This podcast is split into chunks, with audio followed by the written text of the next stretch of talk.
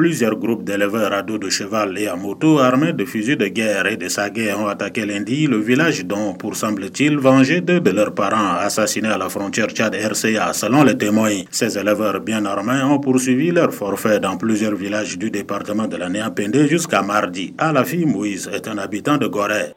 Là, on est encore sous tension tout autour de Gorée. Là, il y a des exactions de cas de théorie, là, toujours comme ça. Il y a des attaques par-ci, par-là. Mais il y a un afflux quand même de militaires qui arrivent. Je sais pas si c'est de N'Djamena ou de Mundu, mais ils sont là pleins quand même. Quand on sort, là, on sort toujours avec précaution comme ça. Et il y a le mouvement des militaires. Donc, ça crée toujours la panique ici.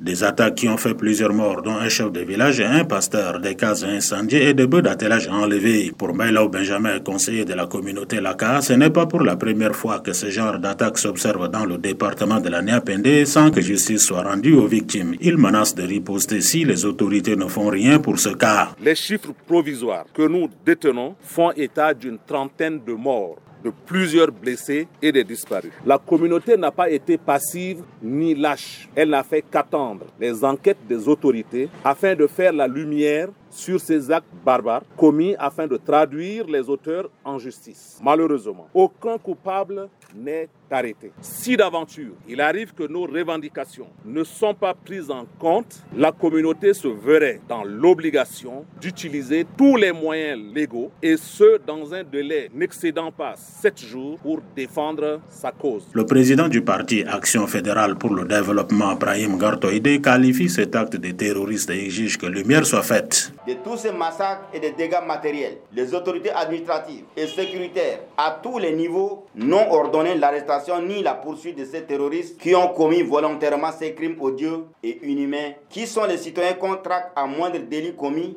et qui sont d'autres qui défient à merveille quotidiennement l'autorité de l'État sans s'inquiéter. Le procureur de la République près le tribunal de grande instance de Gorée, Olivier Neramba Indoubamian, rassure ses compatriotes qu'une enquête est déjà en cours pour déterminer le mobile de cette tuerie de masse et d'identifier les auteurs afin de les traduire devant les juridictions compétentes. La descente sur le terrain a permis de prélever des indices réunir des pièces à conviction et recueillir des témoignages. Des prénoms des personnes susceptibles d'être auteurs, complices ou co-auteurs connus des témoins ont été révélés aux enquêteurs et un travail d'identification complète est en cours afin de permettre de lancer des mandats d'arrêt. Entre-temps, aucun acte de vendetta ne sera toléré et ceux qui se laisseraient entraîner par de tels désirs finesses subiront toute la rigueur de la loi, a averti Olivier Neramba Ndoubamia, procureur de la République près le tribunal de grande instance de Gorée. André Kodouma Djingar N'Djamena pour VOA Afrique.